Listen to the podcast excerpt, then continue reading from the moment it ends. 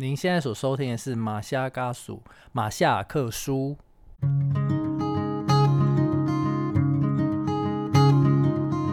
马夏嘎苏，你好吗？你今天去了哪里？又做了什么呢？是否还交了些新朋友呢？岛屿的阳光适合阅读。马昆蒂夫想跟您做个朋友，并分享我今天读到的一些心得。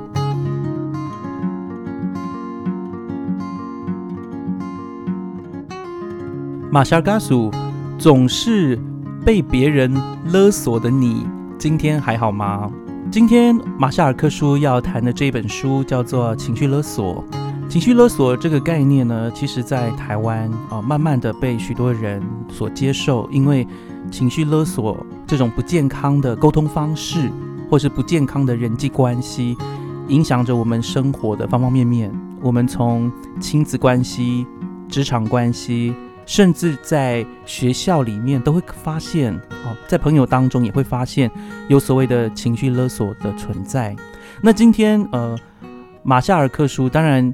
非常高兴能够再次请到我们的 Ethan，Ethan。Hello，大家好。我们的心理小老师他最近刚刚回魂。心理小老师这样压力很大，而且还回魂，什么意思？没有，因为之前我们的 Ethan 呢，他。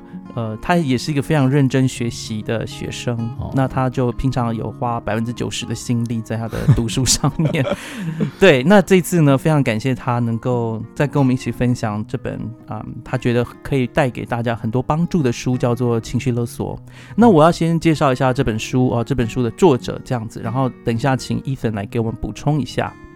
今天的这本书叫做。情绪勒索是由在台湾是由宝瓶出版社所出版，那作者呢是一位心理咨商师，他的名字叫做周木之。那这本书呃，在二零一七年获得成品畅销榜的冠军啊，也是伯克莱年度畅销书的第二名，在大陆啊，还有韩国、泰国、越南、新马等等，也都已经售出了这个版权。所以这一本书呢。其实呃，我当时在书架上有看到，然后我自己是在呃书架旁边就把它翻完了。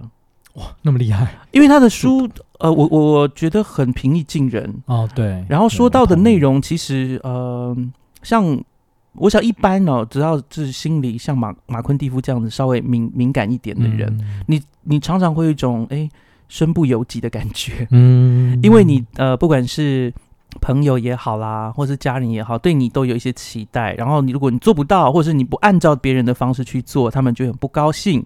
然后你顺着他们去做呢，你又觉得这不是一个健康的回应方式。那久而久之，好像我们都是一个委曲求全的一个状态。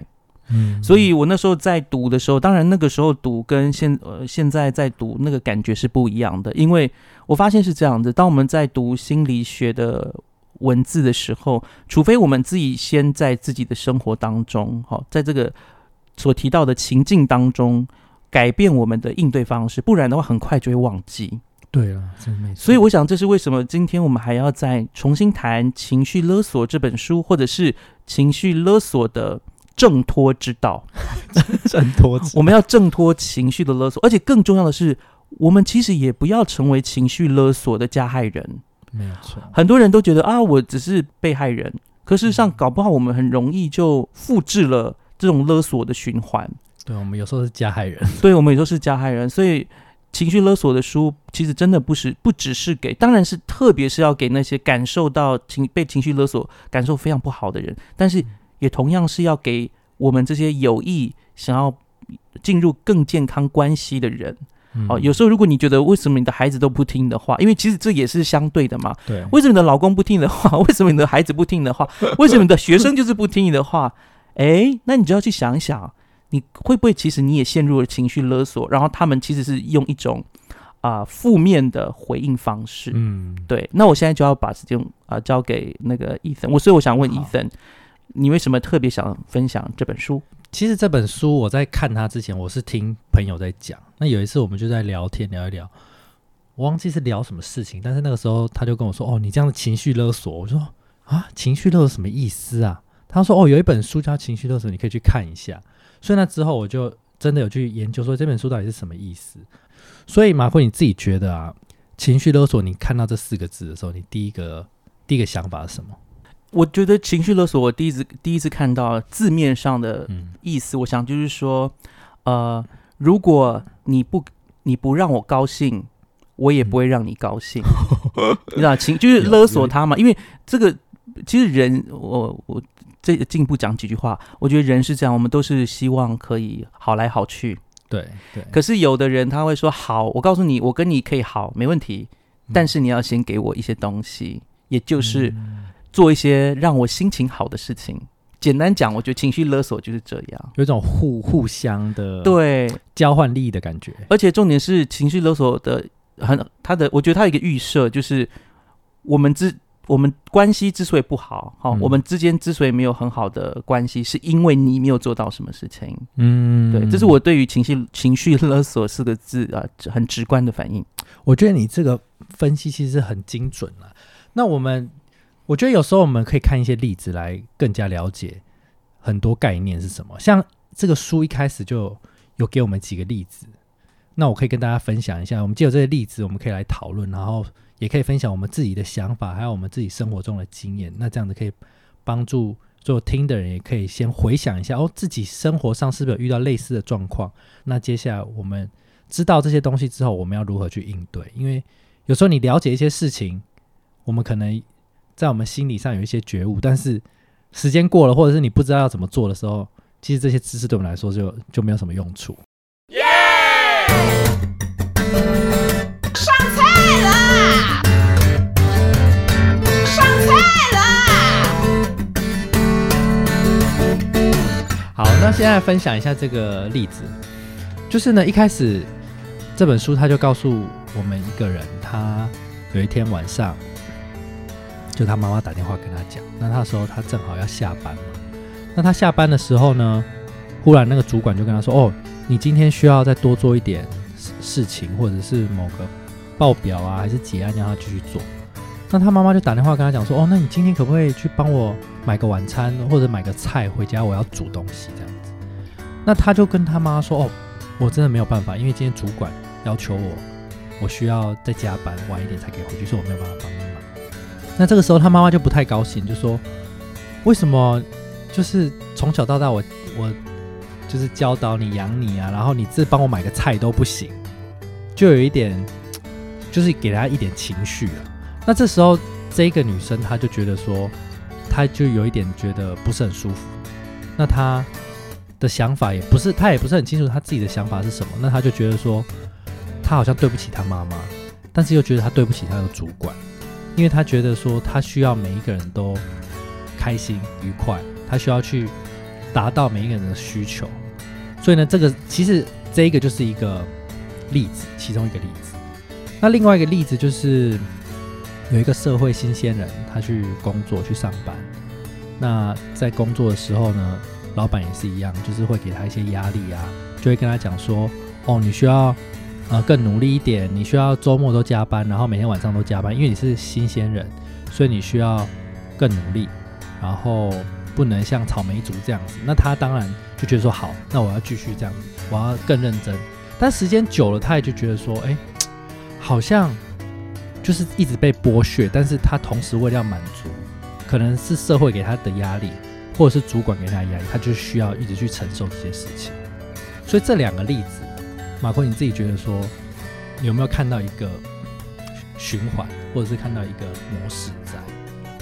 我觉得他的模式应该就是，好像你没有做到什么，所以你就会让我不开心，这样子。就是说，我觉得他的刚刚其实那个母亲哈，就是说。明明我以前为你怎么做牛做马，对对对，结果你现在连帮我买买个菜都不行，有这种你知道吗？母亲或是父亲啊，有些时候是没有讲出来，嗯，突然沉默，这种的也是一种啊。其实我现在的对话，对对对，我觉得那种不管是怎样哪一种，反正一种情绪上面的，我觉得一个他有一种情绪的一种让你感觉到压力，他的情绪让你有压力，嗯，对，他的期待。让你有压力，对，所以其实你讲到一个重点，就是那个期待。有时候我们会觉得自己动弹不得的原因，就是因为我们摆脱不了那个所谓的责任，或者是你应该这三个字。我们一直觉得说我们应该怎么样，我们有一个特别的责任在。那通常就有这种压力之下呢，我们就开始会用一种负向的思考模式或者是逻辑在对自己讲话，就会贬低自己的能力。像刚刚的刚刚的例子，就是我们会觉得说，哦，我们是不是哪里做不好？我们是不是更应该要怎么样？那当我们贬低自己能力的时候，我们就会引发我们自己罪恶感，对吧？那当有这些罪恶感的时候，就会被那个勒索者呢抓抓住一个把柄。所以“勒索”这个字的概念就是说，那一个人他手上握有一个你觉得很重要的东西。嗯，就假设说，哦，你今天可能你小孩子被人家被人家抓走了，或者是被人家绑架了，他就是可以勒索你嘛，要跟你要钱嘛。如果你不能给的话，你就会失去这个你觉得很珍贵的东西。你可我可以我可以打断一下，所以你的意思是说，在这种情绪勒索当中，我们就是，对方假如有些人质的话，对对对对对，我们把他感觉就是勒索者以为他把我们的快乐嗯的人当做人质给绑架了，是这个意思吗？对，或者是说你的安全感，或者是因为那种东西不一定每一个人都有一个东西会被人家抓住，对，或者是你自己的自信心啊，或者什么就会被别人。当做一个人质一样，我的弱，我觉得可能是你的弱点。对对对对对对，对他看你就是好欺负，他就 就说啊，你这样，可是就说你不是人很好吗？怎么会这样？对 就是这样之类的吧？对对对对对对对对对，因为你当你那个东西没有的话，你会没有安全感。是因为有些人可能哈人设会崩坏，就是 我就是一个好人啊。对对。那那如果我我我没有做到，那我就不是好人了。不行不行，那我一定要做这样子。对，所以为了你要达到某个你自己理想中的自己，嗯，或者是一些你自己扭曲的想法，嗯，有时候也不是很健康的一些想法了。那当他抓住这一个点的时候，他觉得，哎，你竟然他抓住这个人质以后，他要你做的东西，你都你都要百依百顺的话，那他就会持续一直用这个模式去要求你。哎，我现在真的好想插话，因为我现在脑子一直一直想到，就是在台湾有很多是慈济的师姐嘛，嗯，然后有些人就是会说，哎，你不是有去去慈济吗？啊，你不是有吃斋念佛吗？啊，你怎么会说这种话？啊，你怎么会这样？然后我就在想说，好像以人家以别人有一个信仰，对，然后来去。做类似这样的，我对对对对对的陈述，我先不要讲他是不是勒索，做这样的陈述好像也是蛮多的，而且也很烦人。其实我会觉得很烦人，就是一种无形的压力啊。对对对，人家人家其实吃斋念佛，关你什么事？你你你凭什么要求他就是 要在你面前变成一个圣人？嗯，我觉得这是一个很奇怪的事情。对，所以其实就是某些层面，有时候是潜意识、无意识的，我们其实有时候也会做出这种类似的。类似的 comment，或者是讲说类似的话，对所以像你刚开头讲的，就是说有时候我们不能把自己当做就是一个受害者，有时候我们也是一个以加害者的角度，所以我觉得这是一个很好的觉察的机会，让我们可以更了解。哇，真的，请开示，谢谢。对啊，所以我们一开始已大概谈到了，就是情绪勒索是什么，那我们也大概了解一下说。情绪勒索者的模样是什么？像你刚刚也，我们刚刚有讨论到。那另外一个角度就是说，我们可以了解一下，以情绪勒索者的角度来看的话，他们常常会觉得说，如果你拒绝我的要求，你就去，你就是拒绝了我本人。所以我们会常常把那个价值观连接在一起，但其实那那并不是一个健康的想法。你可以再解释一下吗？什么叫做拒绝了要求？的时候，你是拒绝了我本人。假设说，好，如果你今天马库，你跟我讲说，哦，你今天可不可以帮我加班？就帮我做，帮我做这个案子，真的。对。那如果我我那个时候，我会觉得说，我不太，因为我自己有自己的事情。当然啊。所以如果我拒绝了这一件事情，其实它是事事件本身。对。但是马坤可能会觉得怎么样？为什么要这样对我？对，就是他把它把它变得很 personal 哦。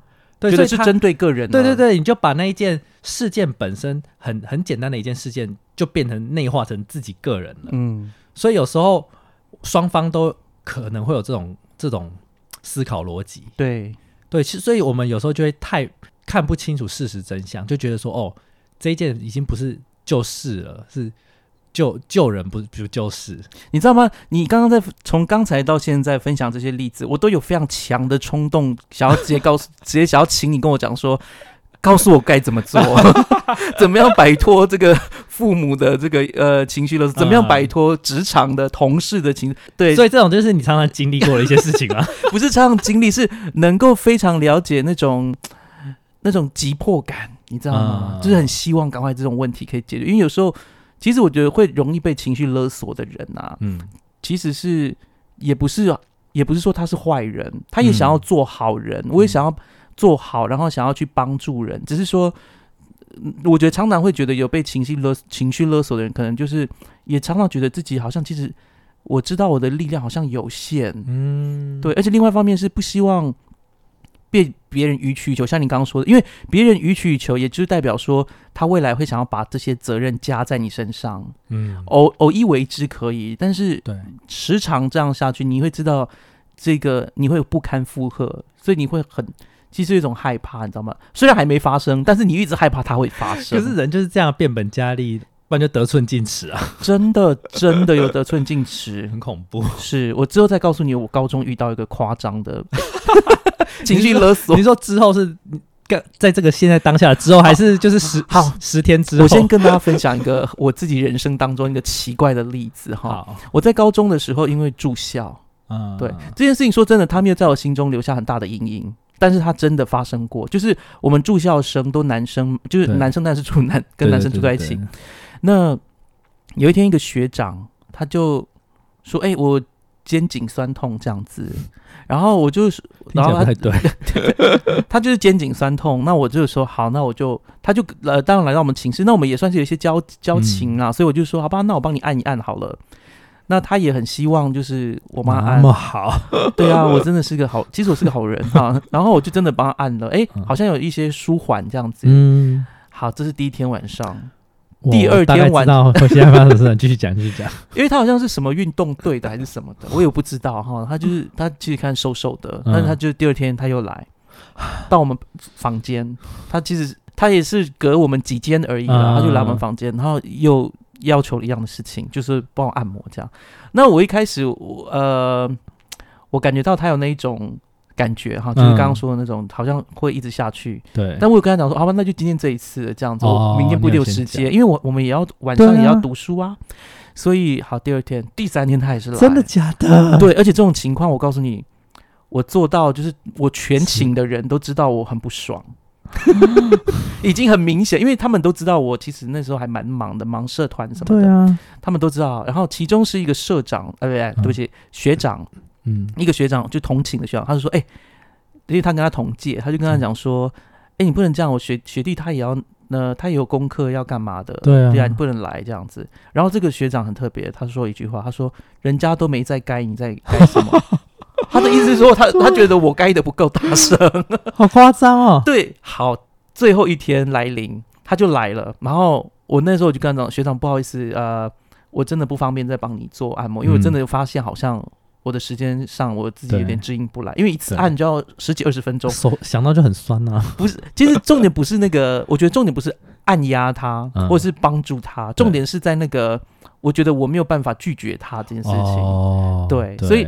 那个时候我硬起心来的时候，他当然他就口出 威胁，对，没有没有被按摩到，然后还威胁我，所以真的不能做这种吃力不讨好的事。可是他，可是我我我后来有在想一件事情啦，因为我没有看到事情的全貌，嗯，说不定这个学长他就是真的是缺乏人家关心他。哦，对，但是我也必须说，我每个人都有能力啊，我没有办法完全符合对。他的需需求。所以我觉得界限划清是很重要。对，而且现在讲这样听起来好像有点情色，对，没有当下一点都没有那种情色的感觉，就完全是一个好像学长学弟制的感觉。但是我们那个我我在读高中，我们没有任何学长学弟制。可是事实上就是可能学校没有这个感觉，但是我们在自己的家庭，你知道有长幼有序啊这种概念，很容易也让你落入这种哎前辈你要对前辈比较毕恭毕敬这样子。哦哇，这个这个这个例子真的好好贴切，没错，是啊，对啊，所以所以你刚刚也有讲到很很多重点，感觉你好像看完这本书一样。不过你好像真的应该看看的差不多了，所以所以问题就是说，怎么样的人常常会落入这种情绪勒索的状态？像你刚刚也有提到，其实他书上有讲到五个点，我觉得我们都可以来讨论。好，第一个就是说，他的概念就是说我想要当好人，所以你自己觉得你会不会有这种想法？我只是想要做个好人，就有点像《无间道》里面那个 梁朝伟，我只想做个好人呐。对，所以你当你这种想法的时候，你就很容易被人家当成人质。你你的这个想法就是别人把它拿来当武器对付你。好，对，所以第一个就是这样，没关系，先认识自己，然后我们等下再看看怎么样一个一个解开它。好，然后第二个就是对自己没有信心、很习惯自我怀疑的人。哇哦，这个周心理师真的太了解我了吧？他应该说你吧？要不我他是我的朋友吧？是观察我得到这些就是特质，有些人就有这种坏习惯，就是很容易自我怀疑。反正只要事情不对，他就会第一个就是先想到自己。对，可能他们呃，就是包括我自己也常常，我想可能是因为我可能呃，就是常常会先想说，先检讨自己。嗯，对对对对，先检讨自己。有有些人会呃习惯先检讨自己，如果发生不好的事情的时候，对啊，所以有些人就有那种自动化的思考，就是哎，事情发生，我是不是怎么了？我又做错什么了？对，对，所以这这样就变得不是很客观。然后第三个就是过度在乎别人感受的人，对这种人其实 我在狂摇头，你知道吗？我狂摇头，因为我为我自己摇头，我怎么会这个样子？就是因为有些人很容易走心，或者是很担心别人怎么想他。没，错，对啊。但是我我我最近我最近学到一个概念，我就我自己蛮喜欢，就是像很多心理师嘛，他们是他们都会告诉，就是你要当心理师，其实有很多很重要的人格特质，其中一个就是说你需要很敏锐，就是敏感跟敏锐不一样哦。嗯。有些人很敏感，敏感的意思就是你很容易很多东西都往心里去，然后就变得很情绪化。所以有时候你太敏感是其实不一定是好事，是。但是你需要很敏锐，就是你可以了解现在当下到底发生什么事情，那一个人的心思到底他的那个思考逻辑到底是怎么走，你要很敏锐，对啊，所以就是说，过度在乎别人感受，其实有时候不一定是不好的事情，但是如果你一直走心的话，就很容易被人家勒索。然后第四个就是希望获得别人的肯定。是，对，所以有些人可能就是没有自信，或者是需要某种方面的一些社会支持，那他就用一些不同的方式，或甚至一些不健康的方式，希望别人的肯定。然后第四个就是，我觉得我们可以讨论一下，就是孝顺的文化。诶，这个好好亚洲哦，因为其实孝顺其实是比较亚洲的议题。嗯，我发，现亚洲的人真的很孝顺嘞，我觉得就是对权威的一种，没有应该说家族的嗯。长辈应该是特别，呃，当然对父母更是不用说了嘛，对不对对。在亚洲里面，呃，对啊，所以孝跟顺他们就连在一起。嗯。所以有些人觉得孝你就是要顺。嗯，但是有时候就是顺从一定是好的事情吗？哎，你知道吗？有一次我弟弟跟我妈妈顶嘴，嗯，因为因为嗯，在我们的文化里面，我们就是我也觉得我的幺弟很可怜，他就是常常 会被我们使唤说，哎、你去外面买，就是我们饿了，就是哎、你去外面买什么盐酥鸡什么的，但他都是跑腿的那个人。那其实久而久之，我自己也会觉得说，哎、不要让他这样跑腿，因为他他那是他的时间嘛，对不对？嗯所以会这样讲。然后后来我的弟弟要怎么说呢？有一天他就发脾气。他哦就是对我对我母亲的呃，或是父母，我忘了蓄积太久了。不也不是哎、他就是他后来有一一阵子就性性格就改了，哦因为他说他想通了，也是跟跟孝顺有关。他说孝顺是孝顺，但是我们不能愚孝，哦，愚蠢的愚愚孝。对，他说你不能就是一昧的觉得呃做什么呃父母要求什么都给他们，这样才算孝顺。他说这不是一个正确的孝顺办法。，对，也就是说他已经想有时候你知道一个观念打开，嗯，情绪勒索的这个这个绳环就会断掉。啊就会解开，对他的那个模式就会解解构。对 对对，所以我的弟弟现在还是会跑腿，但是他已经知道什么时候不该跑，嗯，我为他开心。对啊，所以就是有时候传统上就是父母对小孩就是上对下的这种关系嘛。是，那他父母可能会觉得说，哦，你只要照我的方式做，就是会比较好。嗯，但是其实，如果以这种模式相处，就是会失去很多，就是像小孩子他没有办法成为自己自己要的样子，而是父母亲要他变成的样子。而且有时候父母就是人一定会不可能人是完美的嘛，所以当然会有判断错误，或者是你知道讲讲什么话不对，所以不一定是谁对谁错的问题。所以有时候父母亲的判断或决定可能也不一定是对的，或者是最好的。我我我最近刚好讲到这个问题耶，因为很多人都说，哎，如果有虎妈虎爸，是不是孩子就会比较能够出人头地？特别在亚洲，特别喜欢孩子出人头地，对，不喜欢自己父母出人头地哈，可以要求孩子出人。那我就在思考这件，我我觉得其实应该要灌输的是说，孩子他要学习正确的原则啦。嗯，对，那好像没有正确回直接回答到这个。我觉得孝顺，如果父母亲当然他有他的。你可以专专业经验等等，但他也有他的局限啊。父母不是全知全能的嘛？对对，所以说自己父母也要也小心。就是我我忘了是我读到从大陆吧，就有一个孩子，他父亲就给他一个军事训练，从小都军事训练，然后逼他已经什么都要拿冠军什么的。结果也 在那个短短的十分钟的采访当中，他有一分钟他就哭。他就跟他爸爸哭，他说：“我不要做，我只想要吃糖。”他对十十岁的孩子，他真的就是一个孩子。他爸爸就说：“你不行这样子，你必须要坚持下去，一定要怎样。”然后就说：“孩子就是要吃糖，他只想要当个就你 know 一 就是一个就是十分钟的孩子就好了，很很很单纯的满足而已。”对，可是他还可是他的。他爸爸不行，这样就是你你好恐怖。你如果现在意志软什么软弱了，你就不能怎样怎样怎样。那对我我我，因为那个爸爸讲的话也是头头是道哦。对，也是说啊，他的孩子怎样，然后他也为他的孩子什么骄傲什么。可是我就看那个孩子，你一方面就觉得对啊，如果孩子可以自律很好，对对。但是孩子毕竟是孩子，还是有孩子想要有儿童的需求，没有错。对啊，所以我想要分享就是书中的一段话跟大家。呃，分享一下，他说：“因为孝顺文化，有些父母对于孩子应该如何顺从，有太多应该的想象，使得父母有时候没办法抛下自己身为父母的权威、尊严或面子，认为我是我是父母，我为你好，所以你要听我的，是应该的，却忽略了孩子也是一个人，身为人当然也有独立的思考，还有独立的想法，可以有需求、有感受，这些都是应该要被尊重还有在乎的事情。”我觉得这一点其实蛮难的啊！一方面是我我们这边讲这个，我想这个心理师他也不是在告诉大家教养之道，对他只是在告诉大家说，呃，有时候我们在亲子关系当中会陷入一种思思考的盲区误区啊，也就是不去看到孩子是独立个体这个部分。嗯，因为我自己也有想过这个问题，我虽然我目前没有孩子哈，嗯，就是说。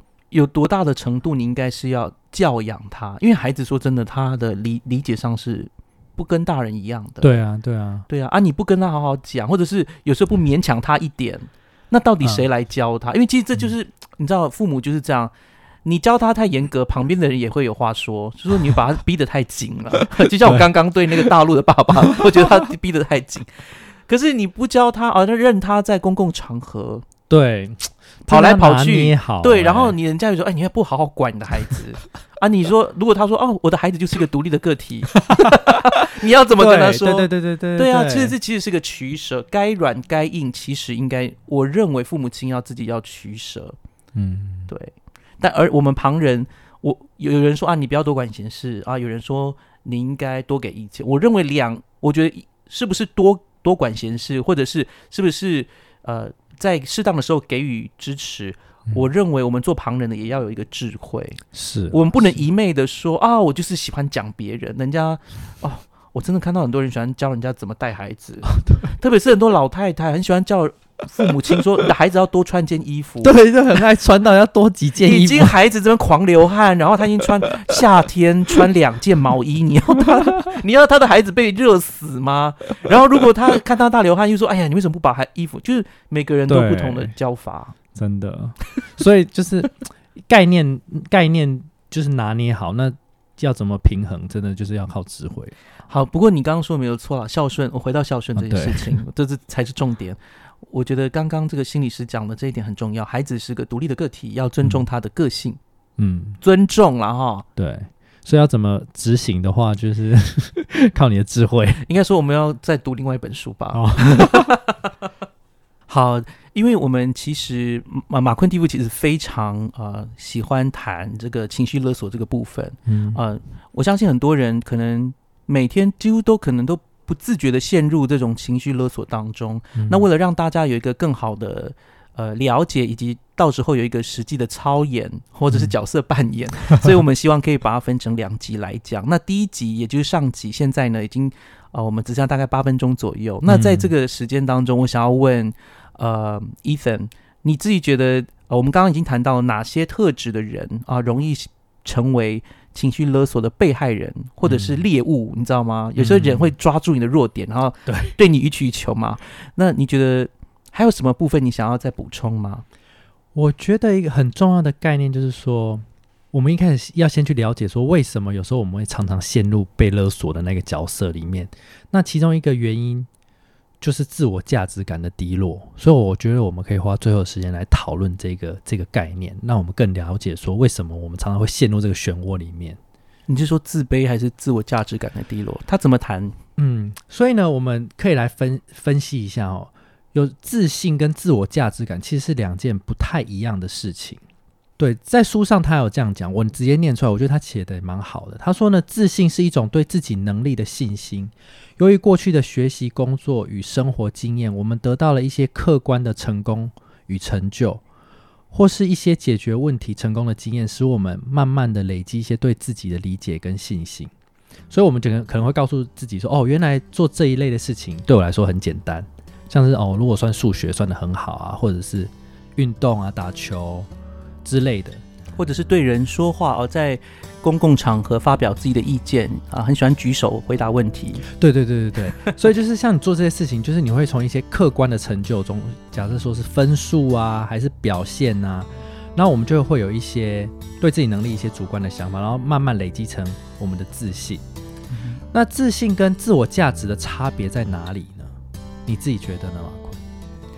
可能要去了解一下自我价值吧，因为有的人会觉得我有用才有价值，对，很多人都觉得啊，你知道重点。因为很多老人家有这样子啊，我我我没有用了啦。对对对对那这就是老人的缺乏自我价值感。嗯，对，就是，呃，他就是呃，我们我们肯定我们自己存在这个世界的价值，就是我们要相信说，我们不用一直总是要做到什么来证明、来代表说我们是有价值的。叫功利主义式的价价值观啦，我认为、嗯他觉得有用才是有价值，而作者是在提醒我们不要有这样的想法。对，就是我们就算是有一点缺点，或者是我们有些事情我们做不到，甚至有时候我们会失败失败，但是我们都会相信这些事情是因为我们没有做好，而不是因为我们本人不好。哦，我了解你的意思。嗯对，所以我觉得这一点呢，在这本书上算是一个很，算是把它放的很高的一个大概念在上面。嗯，就是其实所有的问题来源，就是追本溯源的话，回到最初，其实都是因为我们对我自我价值的问题。对，所以呢，自我是一个在心理学里面是一个很重要的概念，就是一个人格发展的一个核心嘛。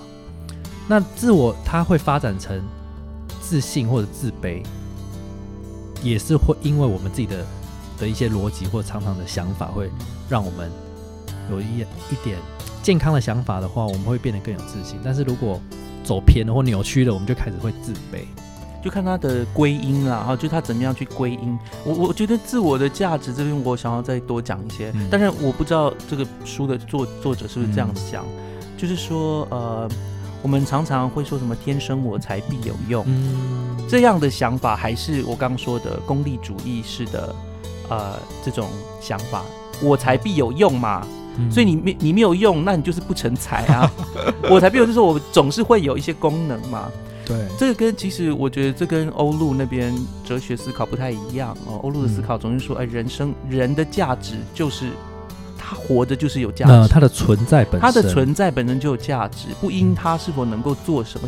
对啊，所以所以这种这种对自我的价值感，我对我觉得是一个非常重要的概念。因为如果你当你自己很就对觉得自己的存在是有价值的，那你就不会被别人勒索，你就可以很自由自在的活出自己的样子，同时你又可以尊重别人的存在。我觉得这一个是非常重要的。当你可以达到这个境界的时候，别人就没有那个能力把你从从你那边夺走你自己该有的权利，这样子。是，所以这是今天第一集你想要再再次强调的，嗯。就是呃，我们当然自信是要透过一些信心的，我觉得自信啊，自己对自己有信心这件事情，你也必须要运用一下我信心吧，就是说你要自己尝试啊，要有一些勇气做一些尝试，你才会知道哦，我原来有能力做这些事情。嗯自信是可以培养，但是自我的价值这个，我觉得需要在心中反思。嗯对，因为不要让别人去决定你自己的价值。对我我觉得这个真的是，啊、我自己会也需要常常去思考一件事情，不要让别人决定你的价值。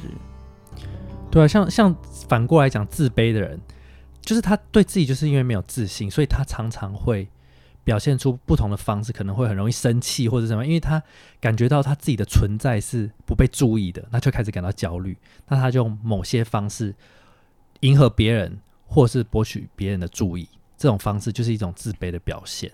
嗯，对啊，好了，那我们呃以后有机会再谈一下阿德勒的自卑与超越了哈。今天我们只要谈心呃这个情绪勒索，嗯不知道各位在听了今天节目之后，是否发现啊、自己是不是刚有刚刚说的容易沦为情绪勒索的受害者的那五个特质？嗯然后再来就是你是否觉得你是一个没有自信，还是你其实有自我价值危机啊？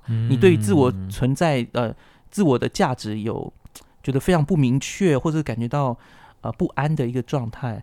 那无论如何，呃，了解这些东西会帮助你比较不容易变成呃情绪勒索的受害者。嗯那这就是我们今天第一集的内容。那在下一集的内容当中，我们会做一些角色扮演，还有就是 更多关于情绪勒索的一个探讨。重点，我觉得最重要的就是我们要试着从各种的情绪勒索的一个情境当中嗯，活出自己，解解解解让放自我，对对，对，解开封印，你知道吗？有时候我觉得情绪勒索就像一个封印一样，就是那种某某种模式，你就一直解不开啊。对，很累，而且我告诉你在，呃接下来内容当中，下一节内容当中，真的会告诉大家，哎，怎么样解开这些讨厌的东西。对，好，那我们今天马夏嘎属马夏课就到这里结束喽，欢迎您再次收听，我是马昆蒂夫，我是 Ethan，我们下次再见，乌尼朗，拜拜拜拜。